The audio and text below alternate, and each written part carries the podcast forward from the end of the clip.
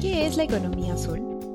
Bueno, este concepto se trata del uso sostenible de los recursos de los océanos para el crecimiento económico, mientras se preserva la salud de sus ecosistemas.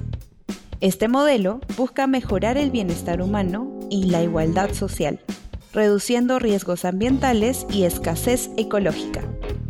También prevé la protección de recursos azules más intangibles, como la capacidad de recuperación de las costas a causa del cambio climático.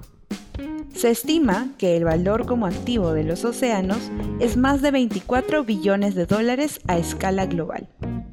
Una vía interesante para invertir en la economía azul son los bonos azules, vinculados con el Objetivo de Desarrollo Sostenible 14, vida submarina.